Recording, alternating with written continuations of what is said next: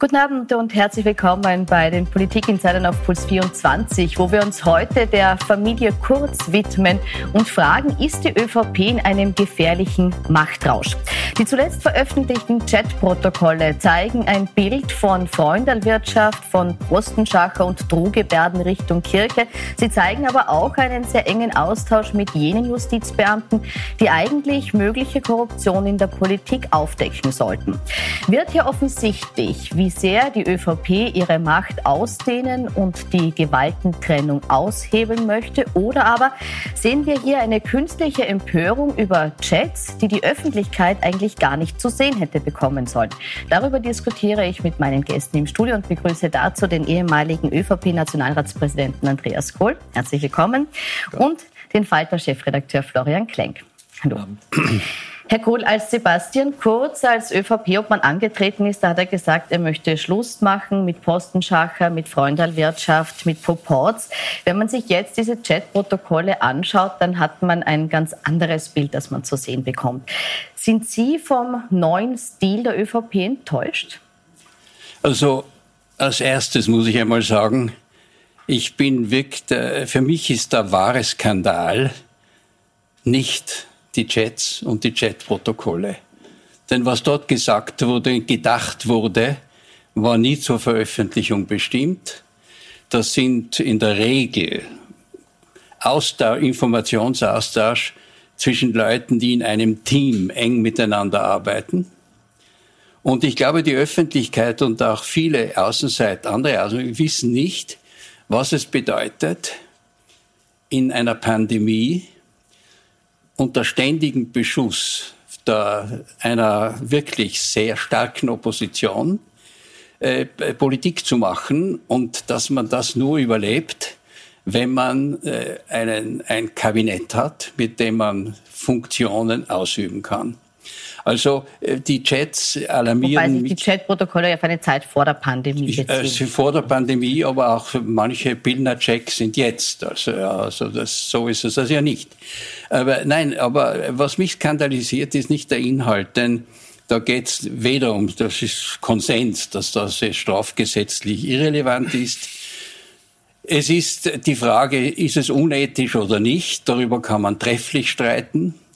Äh, manches davon ist juvenil, würde ich sagen, unreif. Manches davon ist ein Stil, wo meine Kinder mir sagen, da verstehst du nichts davon, du bist aber 80 Jahre alt, äh, du verwendest keine Emojis, du weißt nicht, wie kommuniziert wird. Also, aber Gut, was, mich wirklich, mhm. was mich wirklich skandalisiert ist, dass es überhaupt kein Gefühl mehr dafür gibt, geschweige denn einen Rechtsschutz dass in einer Weise massiv in die Persönlichkeitsrechte eingegeben, eingegriffen wird, wie das eigentlich äh, äh, bis in die Inquisition hinein es nicht gegeben hat.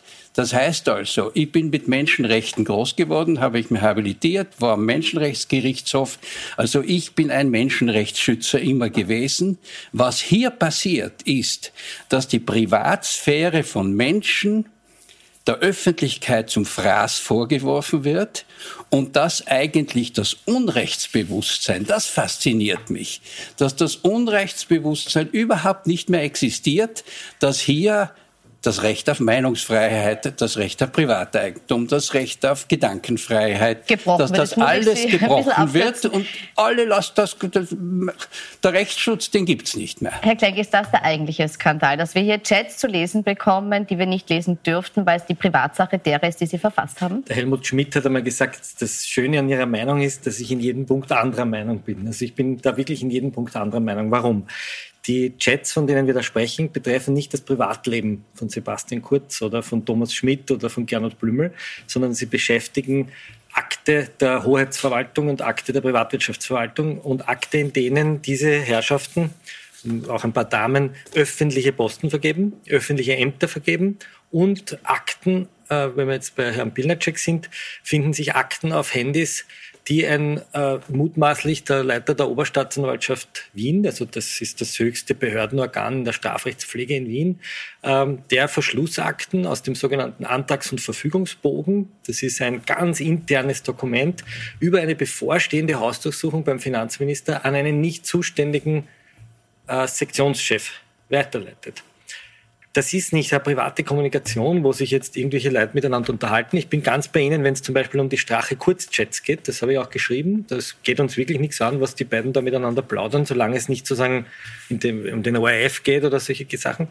Also da hat äh, die Amerikaner würden sagen, that's the people's right to know. Äh, wir dürfen wissen, was die von uns gewählten Volksvertreter tun und wie sie mit unserem Steuergeld umgehen, ist der erste Punkt. Und der zweite Punkt ist, wir dürfen es vor allem dann wissen, wenn es in einem diametralen Gegensatz zu dem steht, wie sich diese Politiker öffentlich um die Stimmen äh, der Bevölkerung bewerben. Und wenn der Bundeskanzler sagt, ein neuer Stil und eine objektivierte Vergabe von Posten und es werden die Besten kommen und nicht die, die die besten Beziehungen haben, dann muss er sich von der Presse gefallen lassen, dass er mit dem tatsächlichen Handeln konfrontiert wird. Sind und ich glaube, das würden Sie, wenn das bei der SPÖ wäre, wenn das bei der SPÖ passiert wird, würden Sie dem wahrscheinlich ganz genauso zustimmen. Also ich, ich, ich, bin wiederum in allem anderen.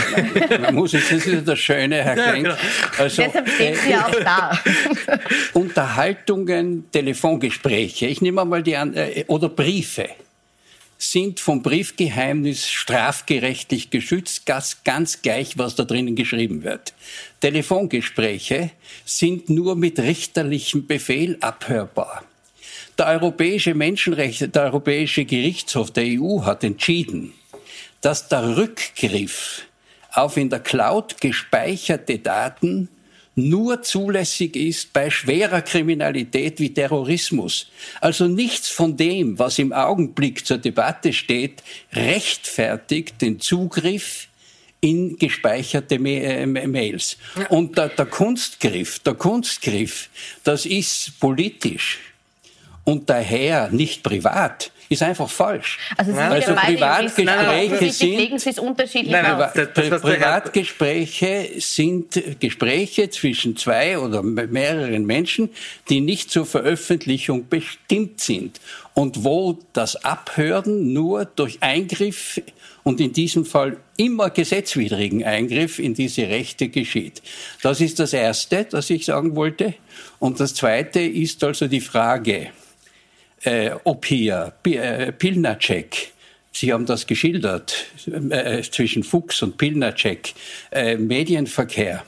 Also ich kann nur sagen, die Disziplinarkommission hat in, in Kenntnis aller Fakten, alle, festgestellt, kein Grund zur, äh, zur, zur Suspendierung. Er hat das Gesetz nicht verletzt, weil es kommt ganz darauf an, zu welchem Zeitpunkt er das gegeben hat und die Kommunikation zwischen Personen, die dem Amtsgeheimnis unterliegen und in der gleichen äh, äh, Weisungskette sozusagen sind, ist meines Wissens nicht vom, äh, von diesen Dingen. Aber das kann die Disziplinarkommission viel besser entscheiden und sie wird es entscheiden. Also da würde ich, da würde ich gern präzis bleiben. Mhm. Also, Sie, weil Sie gesagt haben, man darf also auf die Daten, die in der Cloud sind, nur zugreifen, wenn es um Terrorismus geht. Da geht es um die sogenannte Vorratsdatenspeicherung. Also da geht es darum, darf der Staat auf unsere ganzen Daten zugreifen, verdachtsunabhängig. Was da passiert ist, ist aber was anderes. Die 300.000 SMS über zehn Jahre, keine Staat, Vorratsdaten. Die Staatsanwaltschaft hat eine Sicherstellungsanordnung von einem Richter bekommen in einem Strafverfahren, wo es um die Frage der Bestechlichkeit, der Untreue, des Amtsmissbrauchs geht. Und im Zuge dieser Sicherstellungen, die gerichtlich bewilligt waren, sind Daten sichergestellt worden. So, und diese Daten wurden dort, wo es um strafrechtliche Fragen geht, veraktet. Also da geht es nicht um das ganze Privatleben. Wir wissen beide, dass es da ganz viele private Geschichten und, und Unterlagen gab, die sind ausgeschieden worden, sondern es geht nur um die Fragen, wo gibt es möglicherweise einen strafrechtlichen Verdacht. So.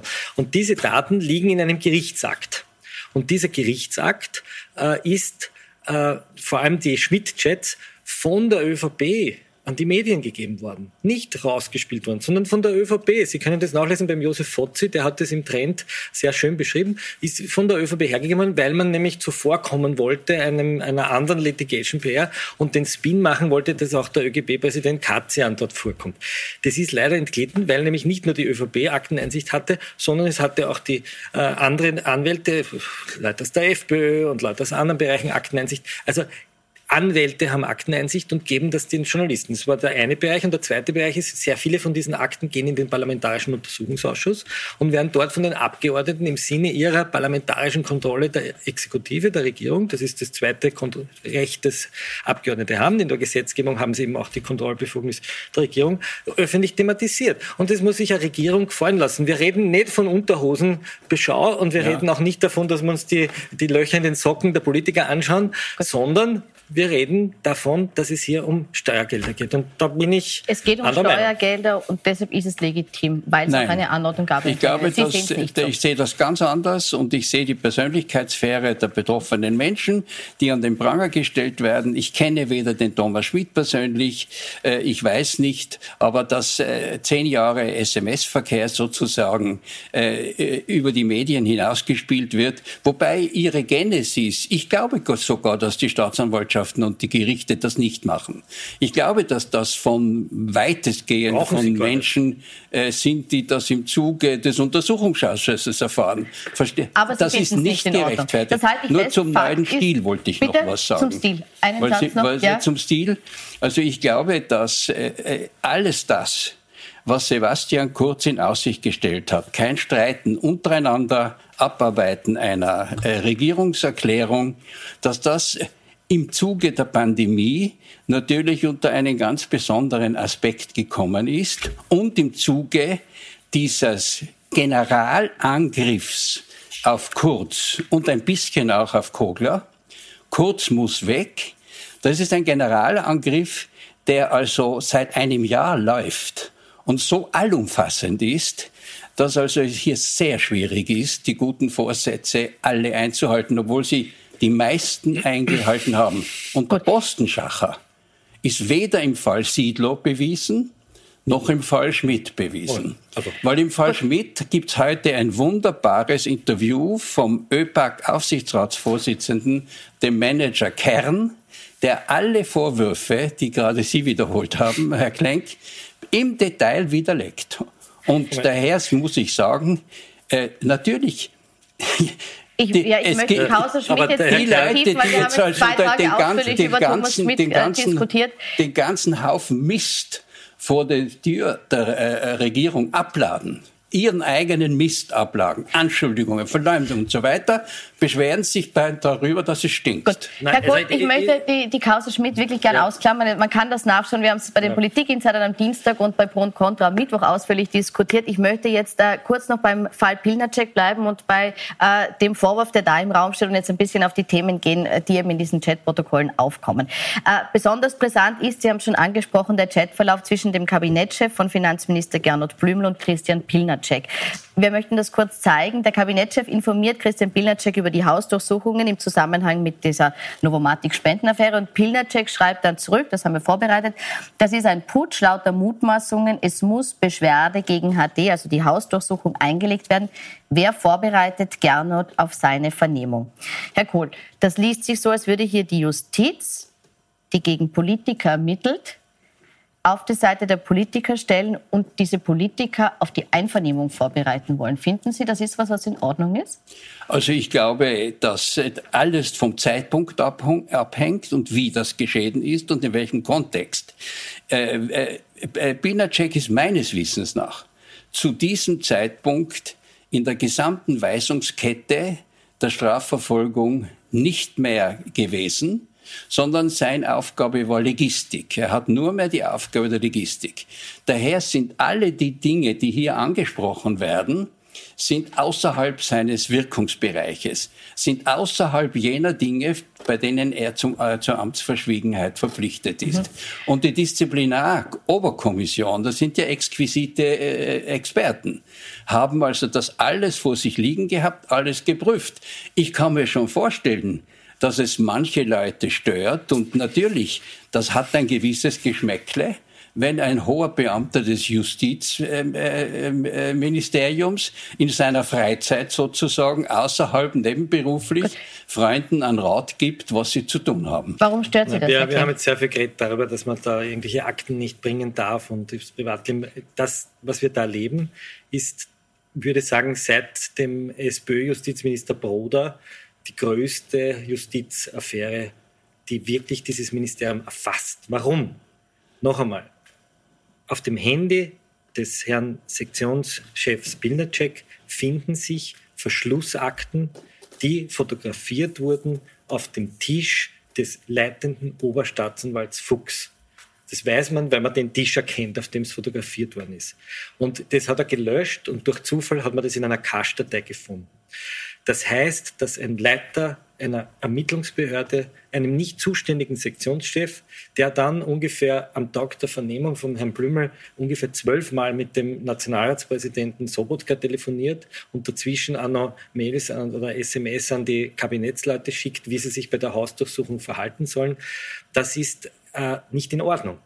Das ist einfach nicht in Ordnung. Und da werden Sie mir zustimmen als Jurist. Das ist nicht die Aufgabe eines Leiters der Oberstaatsanwaltschaft, über Verschluss, äh, Verschlussakten abzufotografieren und über Signal Messenger mit verschwindenden Nachrichten an einen Sektionschef zu schicken, der nicht zuständig ist. Und wenn wir nicht übereinkommen als Etatisten, als Menschen, denen der Rechtsstaat heilig ist, wenn man die ganze Zeit nur darüber redet, wo ist jetzt das Papier herkommen, sondern wenn wir nicht darüber übereinkommen, dass sich ein Justizministerium in einem laufenden Verfahren, wo ein Sachverhalt geklärt wird, wo es nicht darum geht, dass der Herr Blümel ich glaube, dass der Herr Blümel in dem Verfahren, dass es relativ dünn ist, die Suppe gegen ihn. Da Aber darum geht es nicht. Das geht jetzt Aber wenn wir nicht übereinkommen, als Juristen und als Politexperten, dass ein Justizministerium so nicht agieren kann, eine Oberstaatsanwaltschaft so nicht agieren kann, dann können wir die, Jurist, die, die Justiz schreddern dann können wir sie schreddern. Weil dann kann der ermittelnde Staatsanwalt sich nicht mehr darauf verlassen, dass das Amtsgeheimnis eingehalten wird. Und das ist so, wie wenn der Polizeipräsident Bilch vom Kottern die Akten nimmt und dann den zuständigen Minister schickt. Und das letzte Mal, wo wir das erlebt haben, war in der Broder-Ära. Sie kennen die Ära besser als ich, ich bin jünger, äh, aber da haben wir genau diese Sektionschefs gehabt, Otto FM, wenn Sie sich erinnern, Otto wo, genau, Müller, ja. wo genau dieses, äh, dieses Hintergehen von Ermittlungen passiert ist. Und genau dort stehen wir jetzt wieder. Und jetzt jetzt wäre es an der Zeit, dass sich alle Parteien äh, aufraffen und vor allem die Justizministerin, die erstaunlich diplomatisch ist, weil sie sagt, ich erhebe okay, Beschwerde, lassen wir sagen, so geht's reagieren. Äh, sind wir jetzt an einem Punkt, wenn wir so weitermachen, müssen wir die Justiz schreddern? Also ich bin der Meinung, dass es in der Justiz äh, vor allem äh, im Bereich der Staat, der Staatsanwaltschaft äh, wirklich Reformen bedarf. Deswegen habe ich ja in einer ORF-Sendung als erster vorgeschlagen, dass wir den Bundes, den Generalstaatsanwalt machen als oberste äh, Dienstbehörde in der Weisungskette, weil die derzeitige nicht funktioniert. Denn was Sie nicht gesagt haben, Herr Klenk, ist, und das hat sicher den Oberstaatsanwalt Fuchs und auch den Sektionschef Binacek maßlos äh, gegiftet, ist, dass in der Affäre Blümel alle Bestimmungen oder fast alle Bestimmungen der Strafprozessordnung zugunsten des Beschuldigten beziehungsweise zugunsten der Geheimhaltung des Verfahrens verletzt wurden. Die Strafprozessordnung sieht vor, das Vorverfahren Vereinfachen wir es ein bisschen, weil ist geheim. Nein, nein, das ist schon wichtig. Ja, es ist der wichtig, Oberstaatsanwalt aber, aber das heißt, hat sagen, reagiert. Das heißt, Sie sagen, es war die Reaktion, wurde. weil die Behörde an sich schon schlecht und nicht juristisch korrekt gearbeitet hat. Verstehe ich das richtig? Nein, der Oberstaatsanwaltschaft ist umgangen worden. Normalerweise hätte die ermittelnde Staatsanwaltschaft bevor sie die Hausdurchsuchung macht, drei Tage vorher einen Bericht an die Oberstaatsanwaltschaft schicken müssen und um Genehmigung fragen. Und das ist unterblieben. Ja. Und normalerweise, normalerweise, normaler, äh, berichten ist ja das Gleiche. Die, die, die, das ist nicht erfolgt und es ist nicht erfolgt und das drückt aus, dass die ermittelnde Staatsanwaltschaft kein Vertrauen an die Unabhängigkeit und ja, die äh, Justiz des, Ober, des Oberstaatsanwalts aber, aber haben. Aber zu Recht und natürlich, dass der, nein, dass der natürlich dann und das hat der Untersuchungsausschuss selber thematisiert, diese Rechtsfragen dieser Hausdurchsuchung mit einem Spezialisten namens Plenacek äh, beraten wollte, er hat ja gesagt, ich habe um seine Rechtsansicht Nein, die, gebeten, der, der dass das, das, dass das irgendwie weitergegangen wäre oder dass hier ein Amtsgeheimnis verletzt worden wäre, das glaube ich nicht. Ich glaube, und deswegen stimme ich mit Ihrer Feststellung überein. Ein Justizministerium wo die Aufsicht über die Staatsanwaltschaft nicht mehr funktioniert, denn Alle Dinge, die da hier nicht gemacht wurden, wurden dann von der Spitze der Weisungskette von der Sektionschefin genehmigt. Auch die nicht rechtzeitige Informierung des Beschuldigten etc. Da gehört eine Reform an Haupt und Gliedern. Und deswegen bin ich mit der Schlussfolgerung, Schreddern will ich nichts. Aber hier eine Reform zu machen, um die Strafverfolgung aus den, aus den Beschuldigungen äh, herauszubringen. Und Sie wissen, ich. Gut. Nein, Herr Kohl, ich muss jetzt unterbrechen, weil es ist sehr lang. Ich möchte jetzt eine kurz, kurz ja, aber ich möchte dann noch zum nächsten ja. Thema kommen. Herr Klenk, äh, wie kann man das jetzt verhindern? Also, wie können wir jetzt, oder was muss die Justiz unternehmen, damit so etwas nicht mehr passiert? Was müssen die Konsequenzen also ich, ich muss ein bisschen schmunzeln, aber ich finde es schön, dass Sie sagen, es ist Ihre Idee, dass es diesen Bundesgeneralanwalt Nein, ich habe die Idee aufgegriffen. Ja, weil die Idee ich habe meine Meinung geändert. Ja, ja, die Idee gibt es seit seit Broder eigentlich. Ja, ja. da bin ich und ja die ÖVP war immer jetzt. dagegen und ja. jetzt ist sie dafür. Das finde ich gut. Niemand hindert mich genau, daran, genau. täglich genau. klüger zu werden, vor allem wenn ich mit Nur Ihnen geredet habe, Herr Klenk. gut.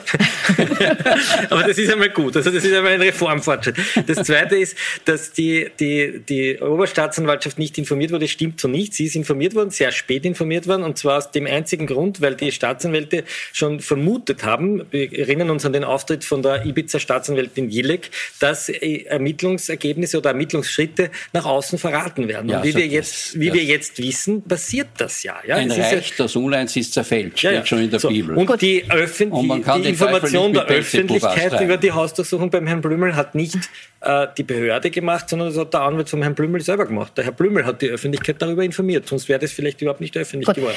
Kommen wir vielleicht noch auf einen anderen Chat zu sprechen, weil hier äh, haben wir jetzt eine, eine Teileinigung zumindest gefunden. Ich möchte noch kurz auf ein Verhalten von Sebastian Kurz eingehen eingehen, äh, das auch kritisiert wurde. Das war das Vorgehen oder der Umgang mit der katholischen Kirche. Auch das hat man aus Chats rausgelesen. Äh, zeitlich kurz nachdem die Bischofskonferenz die Asylpolitik von Sebastian Kurz kritisiert hat, gibt es ein Treffen von Thomas Schmidt, der damals noch im Finanzministerium tätig war, mit der katholischen Kirche, bei dem es um die mögliche Abschaffung von Steuerprivilegien gibt. Und da gab es auch einen Chatverkehr. Schmidt sagt, heute ist die Kirche bei uns. Wir werden Ihnen ein ordentliches Package mitgeben. Kurz, ja super, bitte Vollgas geben. Schmidt, ja, das taugt mir voll. Und nach der Besprechung gab es dann noch Chats, wo es darum ging, wie sehr sich äh, Peter Schipka äh, dort gefürchtet hat, rot wurde, blass wurde, gezittert hat. Herr Kohl, ist das ein guter neuer Stil, wenn man Kritikern mit Sanktionen droht und sich dann auch noch über deren Reaktion lustig macht? Also ob die, äh, also eines möchte ich sagen. Äh, hätte, je, hätte man wissen müssen, dass heutzutage in Österreich jedes SMS letztlich in der Zeitung landet, dann hätte man dieses SMS nicht schicken dürfen. Wäre das zur Veröffentlichung bestimmt oder gewesen, ist das ein absolut, äh, ist es zynisch, ja, und ich finde das nicht richtig. Aber an sich hätte ja man eigentlich damit rechnen müssen, dass diese, äh, dass diese Dinge äh, nicht öffentlich werden. Aber zeichnet es nicht trotzdem ein Bild? Ich antworte schon auf ja, aber das ist das, ein, das ist einmal das eine. Das ist dieses eine zynische Chat, mhm. zittrig und, und so weiter. Das andere, was hier besprochen wurde, ob das im Zusammenhang mit der Asylpolitik war oder ob es nicht, was ich glaube, im Zusammenhang mit Äußerungen zweier Kirchenfunktionäre zusammenhängt, die das Projekt der Regierung, eine Präventivhaft einzuführen, äh, nicht nur abgelehnt haben, was ihr gutes Recht wäre, sondern das Ganze mit nationalsozialistischem Staat und mit nationalsozialistischem Unrecht verglichen haben. Das heißt also de facto, die Regierung macht eine Wiederbetätigung. Das ist nicht die feine Art. Wenn man solche, wenn man solche äh, Bedenken hat, dann greift man zum Telefon. Das ist nämlich nicht so leicht abhörbar, wenn es kein Handy ist. Und, und regelt, Aber rechtfertigt trotzdem so eine Reaktion. Jetzt kann man sagen, man die Kirche hat nicht, die man, man, man, weiß nicht, ob es eine äh, Retourkutsche war. war. Das ist eine Unterstellung, ein Narrativ. Denn ich weiß zum Beispiel, dass die große Diskussion über Steuerprivilegien der Religionsgesellschaften ist vom Volksbegehren gegen Kirchenprivilegien 2013 ausgegangen. Da gibt's immer noch einen Verein, der, der, der sehr aktiv ist und der das aufzeigt. Und im Zuge dieser Angriffe, die Kirche habe Privilegien, hat es Gespräche mit allen Religionsgesellschaften gegeben über die Steuerprivilegien, also, die meiner Meinung nach nicht existent sind. Die Kirche hat keine Steuerprivilegien. Und letzter Satz. Ich glaube, dass die Dinge, wenn man sich die Pressestunde von Kardinal äh, Schönborn anschaut, die der vor drei oder vier Wochen gehabt hat, wo er von diesen Chats nicht gewusst hat, der also über das Verhältnis Regierung und äh, Religionsgesellschaften gesprochen hat, da muss ich sagen, ist diese Geschichte, wenn immer sie Irritationen ausgelöst haben soll, das Gespräch Schipka, so ist das begradigt. Gut. Also wird hier zu viel reininterpretiert, sind das Unterstellungen, die so möglicherweise gar nicht Nein, stimmen? Das ist, ich verstehe, dass man das alles nicht veröffentlicht haben will. Das kommt mir so vor, wie wenn jemand sozusagen öffentlich ganz moralinsauer lebt und man kommt drauf, dass er am Abend fünfmal ins Pornokino geht und dann sieht man ihn aus dem Pornokino gehen, dann stellt er auch den Mandelkragen auf und sagt, ich will nicht entdeckt werden bei meinen Sünden. Ich verstehe das, dass es unangenehm ist, dass das an die ja, Öffentlichkeit Vergleich ist nicht alles, was hinkt, ist ein Vergleich. Aber ich verstehe, dass man sozusagen öffentlich moralisch sein will und neuer Stil und transparent und hinten hinter der Bühne macht man sozusagen diese Mauscheleien und dass einem das nicht passt, das Politiker das verstehe ist keine aber das ist die, aber das ist die Aufgabe der Presse, das öffentlich zu machen. Deswegen haben wir die Pressefreiheit auch ein Grundrecht, Artikel 10 der Menschenrechtskonvention. Unter The- the Gesetzesvorbehalt, people's, the people's right to know, wie man so schön Ja. sagt. Freedom of Information. So, Kann was ist der Punkt? werden gesetzlich zum Schutz Ja, aber nicht- aber nicht dann, wenn es um Mauscheleien des Privatlebens. So weit sind wir noch nicht, dass wir das einschränken, weil da geht es um eine ganz andere Frage. Nicht um die Frage, ob er den Kirchenfürsten beleidigt. Das wird der aushalten, äh, dass er Hab rot und gesagt. weiß wird. Sondern der Punkt ist, hat ein Bundeskanzler und sein äh, Vertrauter, Erfüllungsgehilfe? Erfüllungsgehilfe, sein Vertrauter, sein später, sein Günstling, würde ich jetzt sagen, der später alles bekommen hat, du kriegst alles, wir erinnern uns an den Saga, hat er, um eine Kritik der Kirche abzuwehren, damit gedroht, dass die Kirche einen finanziellen Nachteil kriegt. Und zwar in Form einer Gesetzgebung. Und das ist nicht wieder, jetzt sind wir wieder dort. Da geht's nicht darum, ist er unhöflich oder war er grob oder hat er dem Kirchenfürsten nicht äh, den, den Siegelring geküsst, sondern hat er mit einem Imperium gedroht. Hat er damit gedroht, dass er ein Gesetz erlassen wird, das der Kirche schadet, wenn die Kirche das Maul aufmacht. Und das ist eine Einschüchterungsgese, die ihm nicht zusteht. Das Und- ist, und ich das sage ist ein wieder, politischer Druck.